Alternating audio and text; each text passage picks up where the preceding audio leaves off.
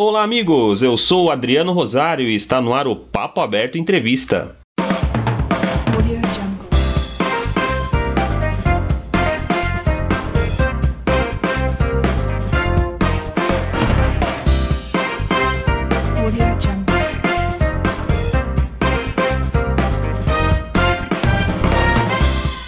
Amigos, hoje eu recebo o Maurício Mazzolani, gerente nacional da Nextel Brasil, tem 49 anos e vai bater um papo comigo aqui hoje nesse papo aberto especial de aniversário. Tudo bem, Maurício? Como é que você tá?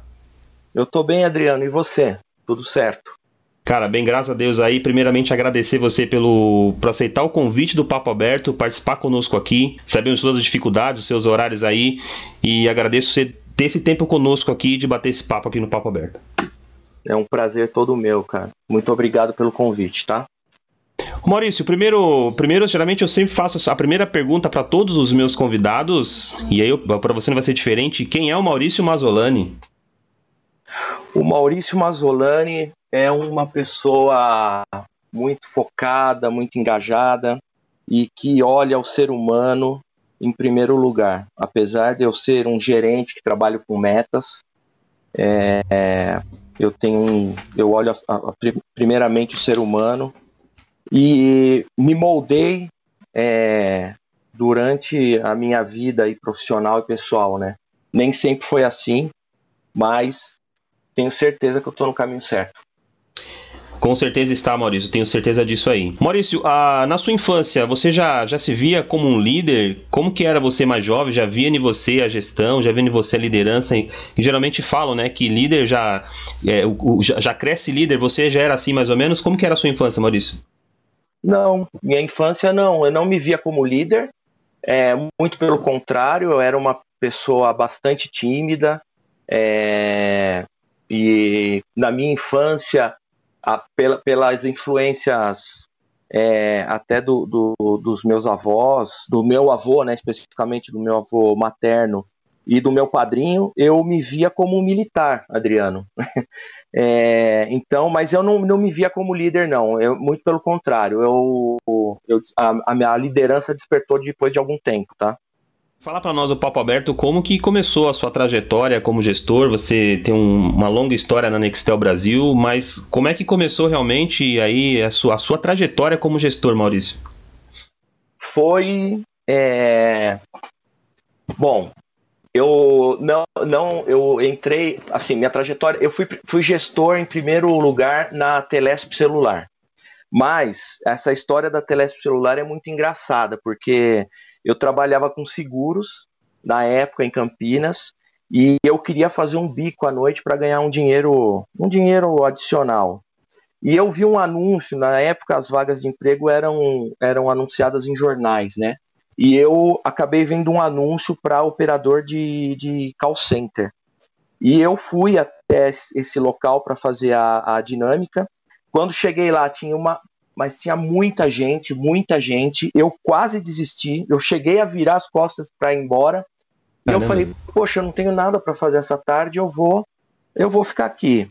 E acabei passando no processo para ser operador de call center e trabalhar à noite. E na época, eu, é, é, eu era mais velho que, que as pessoas que trabalhavam no call center né? Eu já eu trabalho foi em 1998, então eu já tinha 28 anos. E call center geralmente é uma galera mais nova. E então até por essa minha por ser um pouco mais velho, eu fui me destacando, né? E aí, é, depois de uns três, quatro meses, eu participei de um processo seletivo para supervisor. E aí eu foi quando eu virei gestor mesmo. E aí eu virei supervisor lá na Telesp Celular é, trabalhando no, na turma da madrugada, que era também uma, uma era um desafio, né? Porque era trocar o dia pela noite. Foi aí que eu comecei minha trajetória como gestor, tá? Aí trabalhei um, um tempo lá na Telesp Celular, conheci pessoas sensacionais, uma delas o André Violaro. Ele saiu, veio para Nextel em São Paulo e depois de um tempo, num 31 de dezembro, véspera é, de ano novo, ele me ligou, estava na praia, isso em 2002, e falou: Masolani, tem uma vaga de supervisor aqui na Nextel, aqui em São Paulo, para ser supervisor da, da loja que tinha o maior destaque na época, que era a loja da Avenida Paulista. E eu te indiquei para a vaga, você tá afim? Eu falei, tô, tô afim. É, na época era para ganhar o dobro do que eu ganhava em Campinas. E tam, mas também eu tinha, teria que mudar a minha vida, né?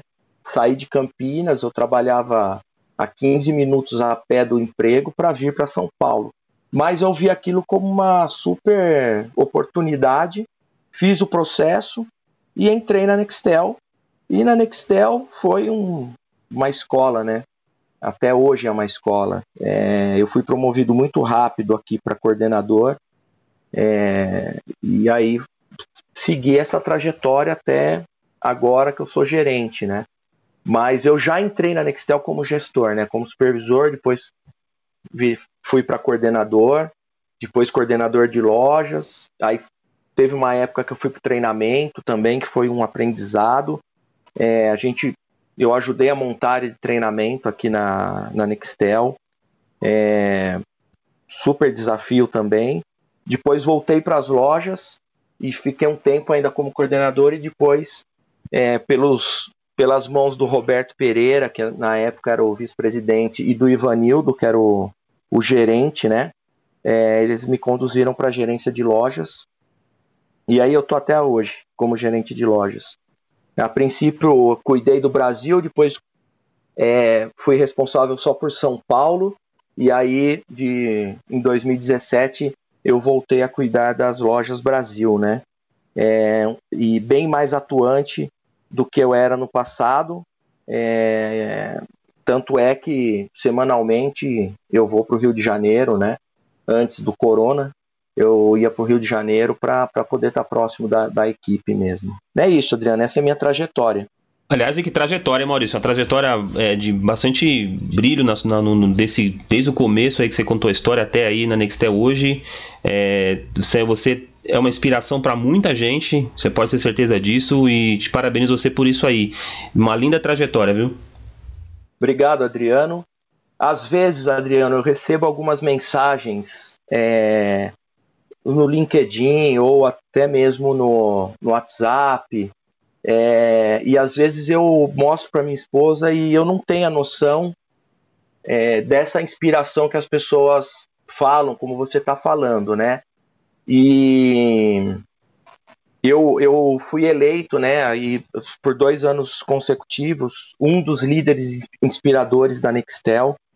Com, no primeiro ano eu tive 180 votos, no segundo foram 138 votos. É, e eu não, eu não tenho essa dimensão assim.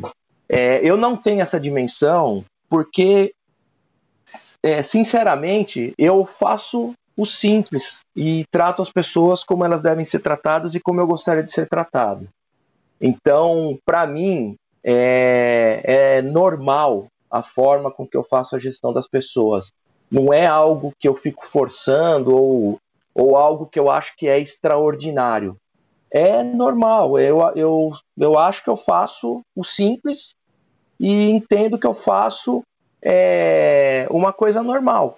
Mas os feedbacks que eu recebo e as mensagens que eu recebo é, me levam a crer que, sei, né? Acho que as pessoas não, não, não nem sempre tiveram gestores que trabalhavam dessa forma. Mas para mim, sinceramente, eu, eu sinto que é um processo normal, tá? Tá certo, Maurício. Maurício, é, você como gestor aí de bastante experiência, é, quais, os maiores, quais os maiores erros, na sua visão, que um gestor comete? E o que ele precisa fazer para diminuir os erros que possam vir a ser cometidos futuramente? O que, que, você, o que, que você pode falar sobre isso aí? Adriano, é, eu acho que um dos maiores erros é você você não, não, não, não conseguir é, entender o cenário como um todo. Vou explicar. A gente trabalha com metas é, e, e, e, e, vendas. E, e muitas vezes eu, eu escuto né, gestores falando: olha, com vendas ou com metas, se não bateu meta três meses, tem que sair, tem que tirar, tem que trocar, tem que isso, tem que aquilo.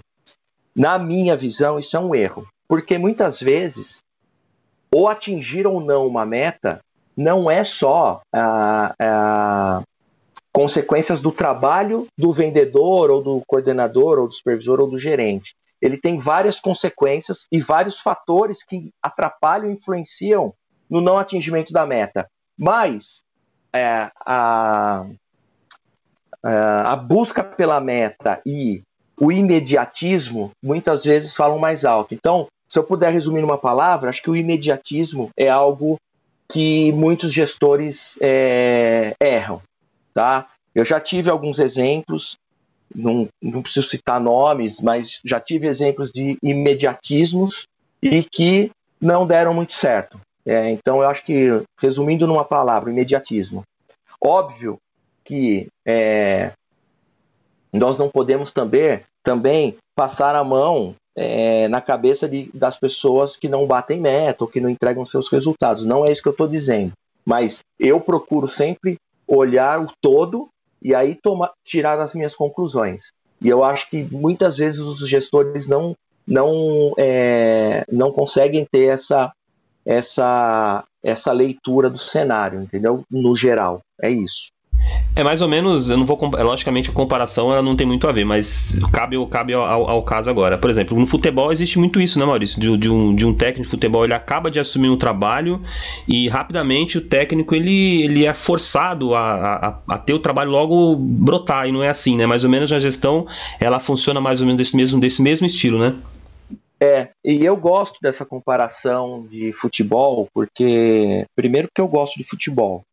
E segundo, porque eu acho que o futebol tem muito a ver com, com o mundo corporativo, com o que a gente vivencia no dia a dia, né? É... Tem, tem o time lá que faz o, o jogo, né? Que são, no, no, meu cenário, são os vendedores.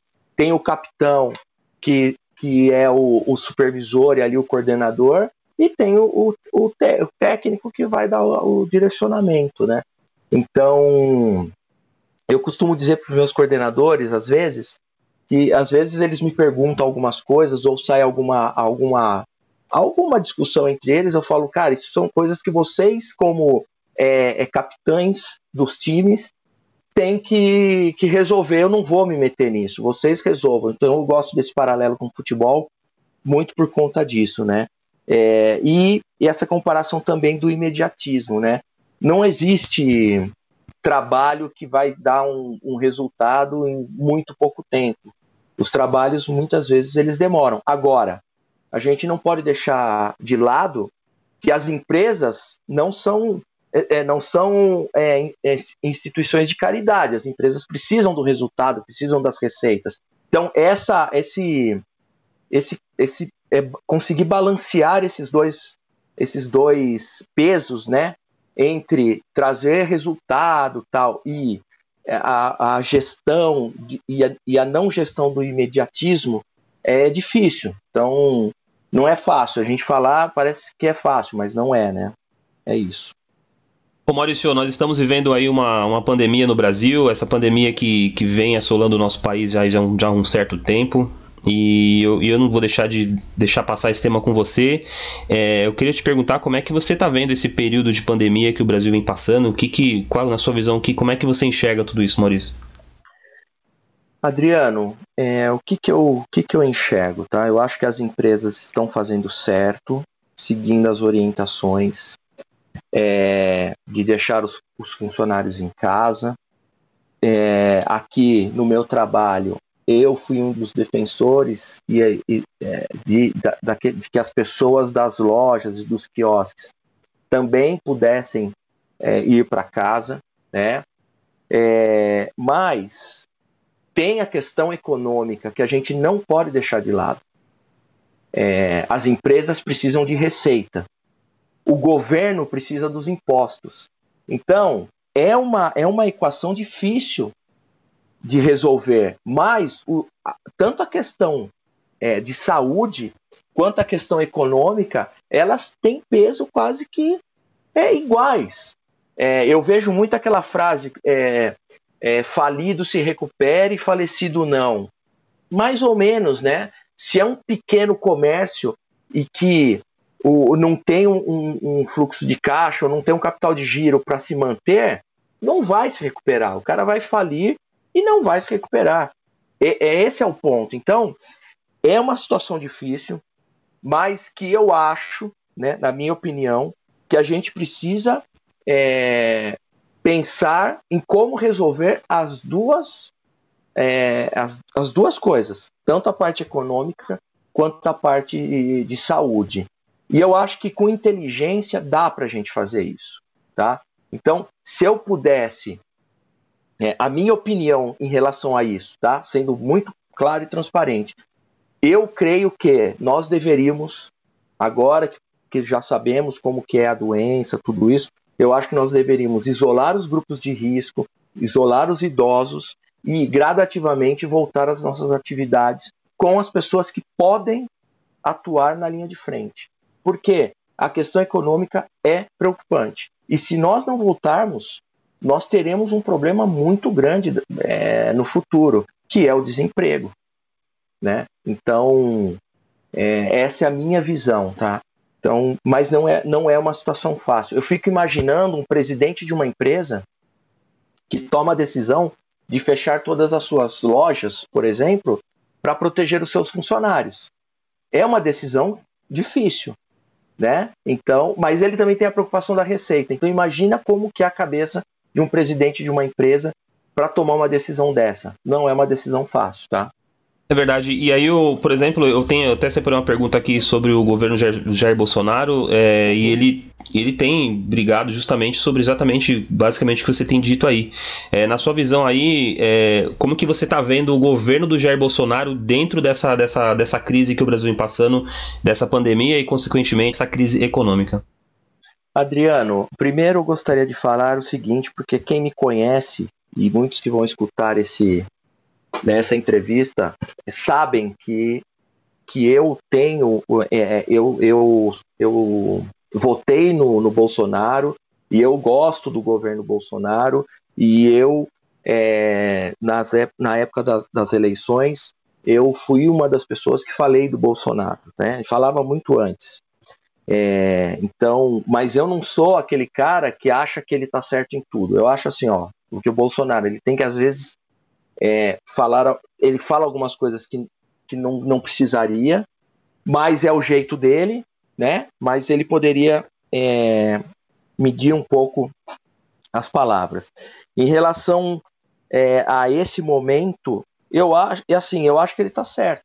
Eu acho que ele está certo. A gente tem que se preocupar com, com, com a saúde e com a economia, como eu, como eu disse agora há pouco. Agora, ninguém pode tirar o méritos, os méritos dele que ele montou um, um ministério técnico.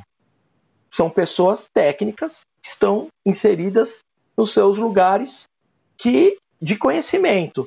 Então, só, só por esse fator eu já acho que é um ponto super positivo, tá? É, então, eu acho que ele está conduzindo de uma forma é, que é da forma dele, mas eu acho que ele está conduzindo de uma forma boa, óbvio, com apoio dos seus ministros, que são ministros técnicos que conhecem dos assuntos. Tá? Agora, a mídia tem uma predisposição para julgar todos os atos do, do Bolsonaro e do governo do Bolsonaro e, e ficam pegando detalhes que às vezes não faz muito sentido, né? E ficam pegando no, no, no pé do presidente, mas eu acho que ele está se saindo bem. Falando um pouquinho aí de, de política, é, você que fala muito bem sobre política, eu venho acompanhando você também aí, e você fala realmente muito bem, não só sobre o presidente, mas sobre um todo, num, num conjunto geral da, da obra aí. É, você já pensou em ingressar nesse mundo da política, Maurício?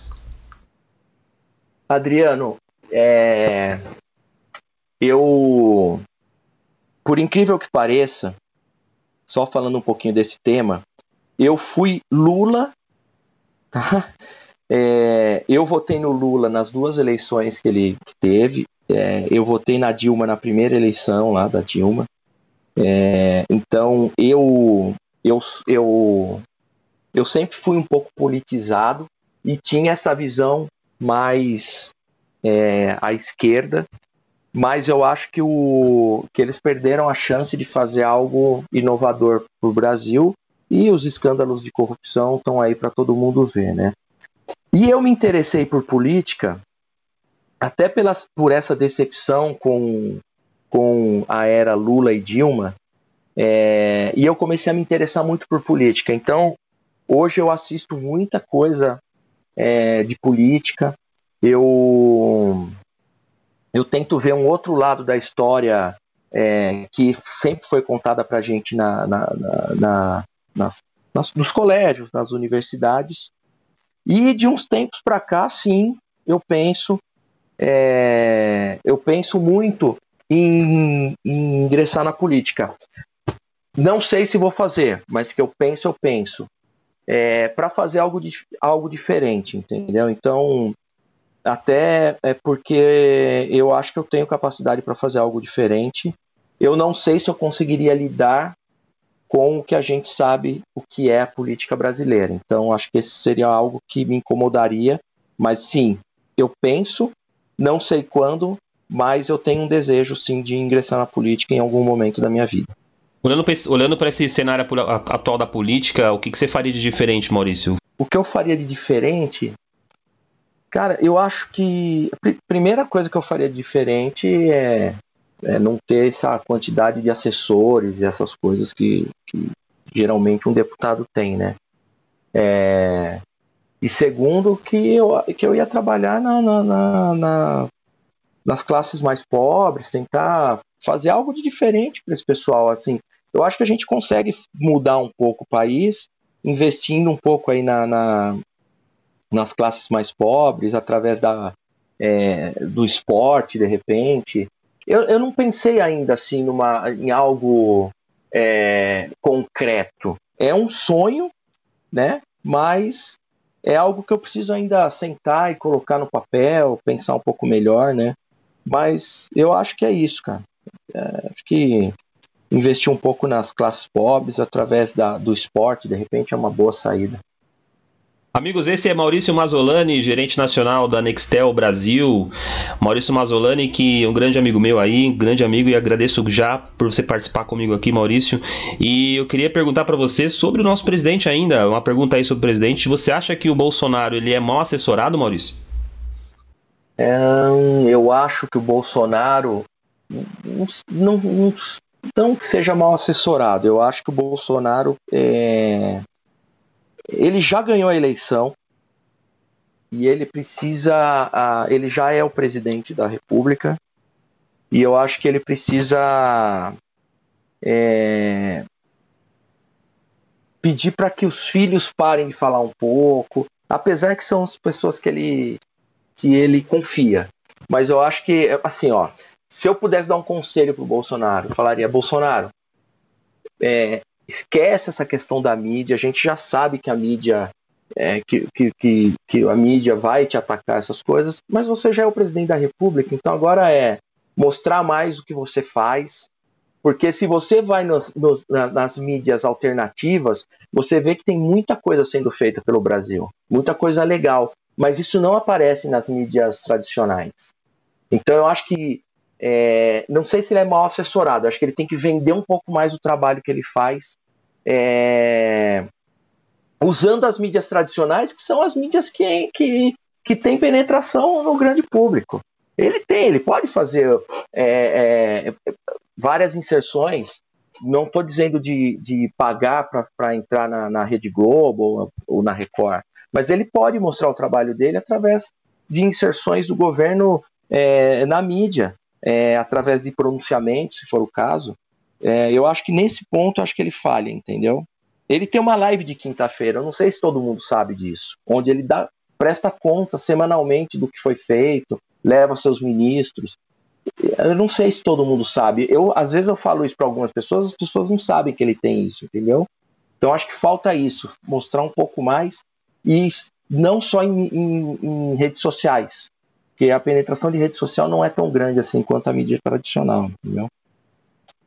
Maurício, falando um pouco da sua gestão aí, como que é para você ter uma avalanche de gente que se inspire em você? O esse tamanho dessa responsabilidade, como é que você lida com isso? E ter uma galera jovem, que é uma galera que, que, que olha a sua gestão e se tenta chegar é, ao máximo de, de onde você está hoje, Maurício? Adriano, eu acho que, assim, eu, eu, eu procuro fazer o simples, tá? Eu sei que, que muitas pessoas se inspiram em mim porque eu recebo essas informações, eu recebo às vezes e-mails, mensagens tal. É... E eu procuro dar exemplo, é... porque algo que eu fale mal falado, ou que eu escreva diferente, ou que eu dê um exemplo ruim, eu posso estar influenciando algumas pessoas. É uma responsabilidade grande, mas de novo, eu faço o simples, entendeu? Eu não tenho. É, Para mim, a minha gestão é uma gestão que eu procuro ser o mais simples possível. É isso. Não sei se eu respondi, se ficou claro. Claro sim, Maurício. Eu tenho uma pergunta para você aqui. É, como gestor, qual foi o seu maior, o maior erro e, e que você jamais repetiria? Ah, como eu disse no começo, né? É, eu fui me moldando esse gestor que eu sou hoje. Eu nem sempre, nem, é, nem sempre fui o gestor que eu sou hoje. Então, no começo, é, é no começo da Nextel mesmo, quando eu fui para ser coordenador de lojas, que eu tinha alguns supervisores por baixo, em alguns momentos eu fui ríspido em reuniões. É, por exemplo, eu vou contar um fato que aconteceu. Que eu estava com a razão, de repente, mas a, de repente a forma com que eu fiz foi errada. Numa reunião de, de supervisores, tinha um supervisor conversando com outras pessoas no fundo da sala, e eu fui muito ríspido com ele. Eu estava no, tava no meu direito de chamar atenção, porque eu estava fazendo uma reunião onde eu precisava que todos, todos prestassem atenção. Mas a forma com que eu fiz, é, a minha, como eu verbalizei e a minha atitude frente a 40 pessoas foi uma forma é, totalmente equivocada, porque eu gritei com a pessoa, é, eu falei que a pessoa podia sair da sala, que ela não precisava mais ficar ali. Então, esse foi um dos meus erros. Eu me arrependo de ter feito isso com esse supervisor na época, tá? É, eu poderia ter feito de uma forma diferente mas esse foi um dos meus erros. Mas serve como aprendizado é, e, e, serviu para moldar o gestor que eu sou hoje, que tem uma série de erros, tá? Eu não sou o melhor gestor do mundo, eu tenho uma série de erros, mas eu venho me tornando um melhor gestor é, ano após ano e esses episódios é, acontecem para a gente aprender, né? Então esse foi um dos erros meus, hein? Maurício, você tem bastante gestoras mulheres abaixo de você aí. É, eu queria que você desse uma. O que, que você, o que, que você, como que, que você pensa da, da gestão feminina? O que, que você pensa da mulher hoje, é, no mesmo patamar aí que praticamente que você está hoje? Como é que você vê a gestão de uma mulher hoje de uma empresa? A gestão de uma mulher hoje é. As mulheres. As mulheres são super capazes. As mulheres são incríveis. Né? Elas são incríveis. Realmente, eu tenho várias mulheres na minha gestão direta, né? Tenho várias coordenadoras, cada uma com um jeito, uma forma é, de, de fazer gestão, de lidar com as situações, mas são incríveis. Eu acho que a mulher está cada vez mais ocupando espaços importantes e são sensacionais é, como profissionais e a gente tem que tirar o chapéu para elas, né? Porque elas são profissionais, ao mesmo tempo são mães, ao mesmo tempo são donas de casa. Então, é, eu torço muito pelas mulheres e tenho certeza que, que a cada ano que passa elas vão ocupar mais espaços, mais espaços de destaques. E eu torço muito por elas.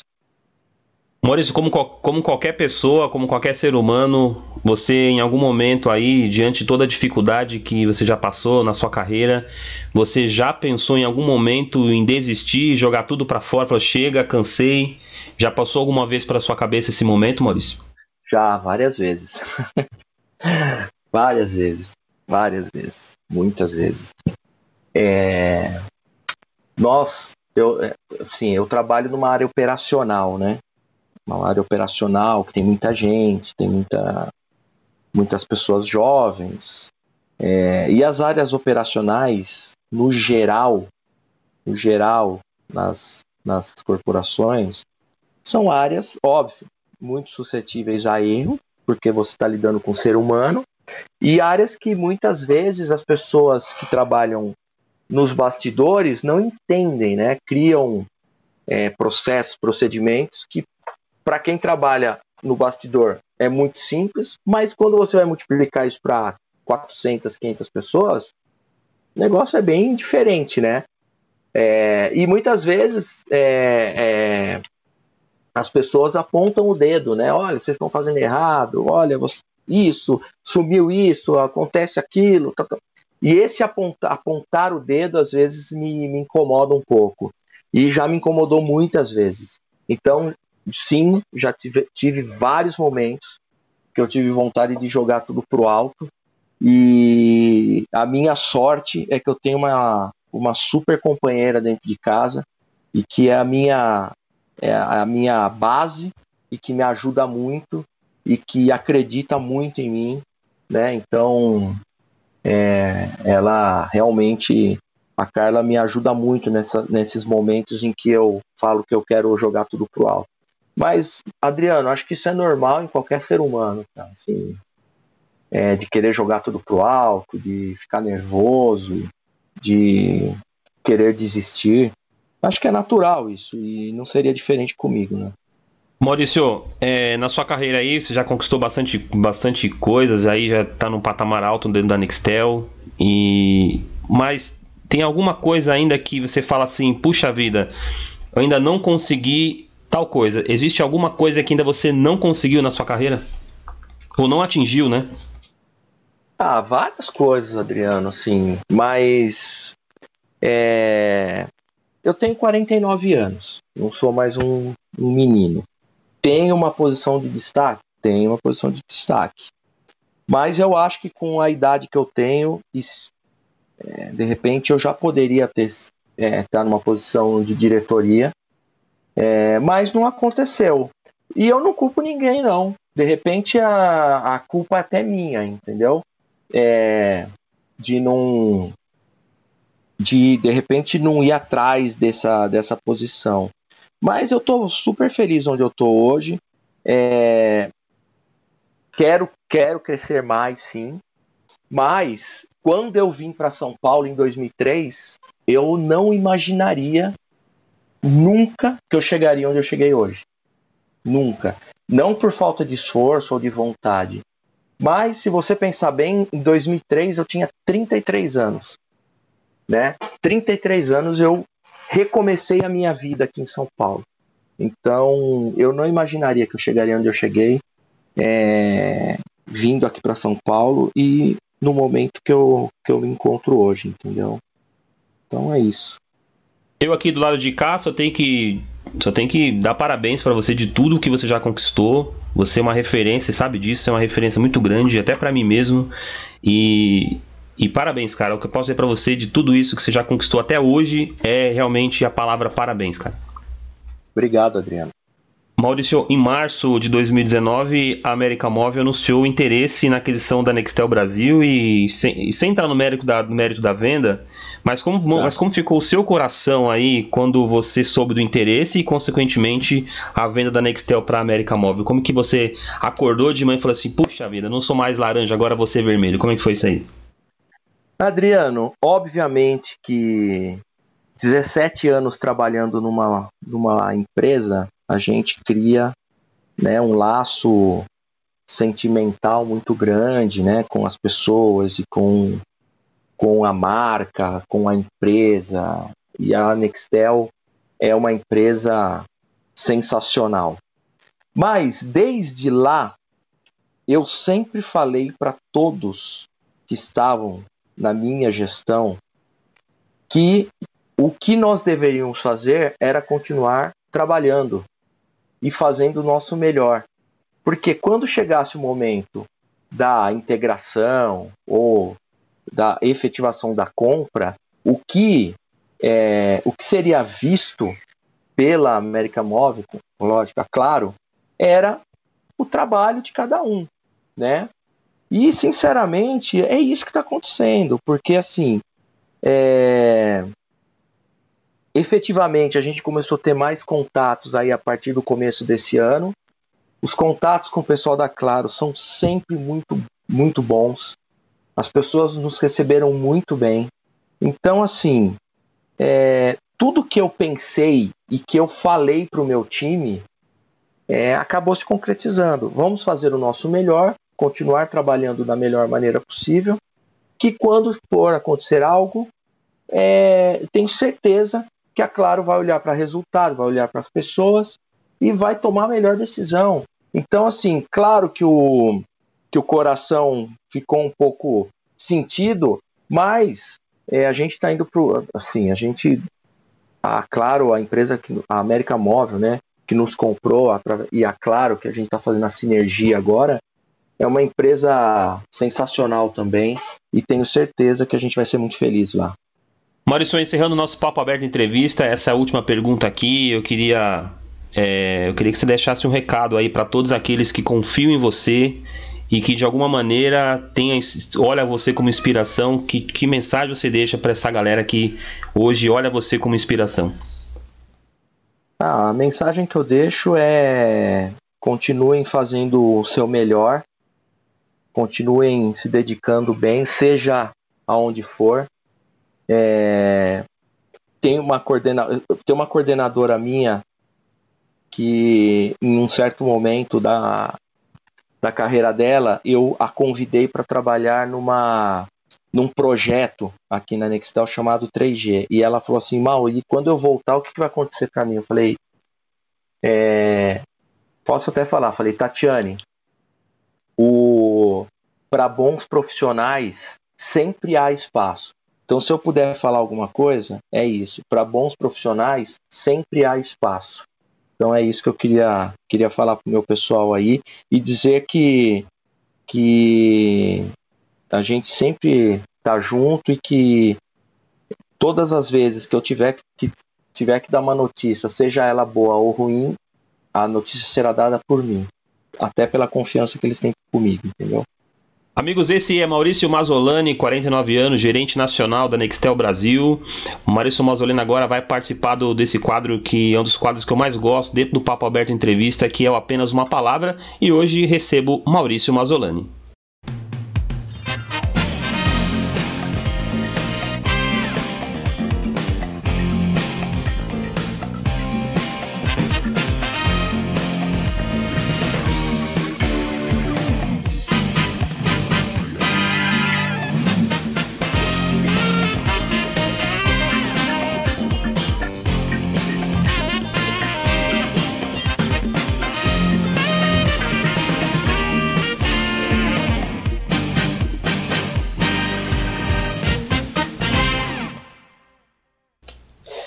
Maurício, o quadro Apenas Uma Palavra é um quadro onde eu vou dizer uma palavra e você vai dizer o que você pensa dessa palavra. Preparado?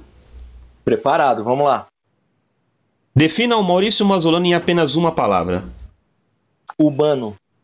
Agora defina a Nextel Brasil em apenas uma palavra. Espetacular. Para o Maurício Mazzolani, ser gestor é? Cuidar das pessoas.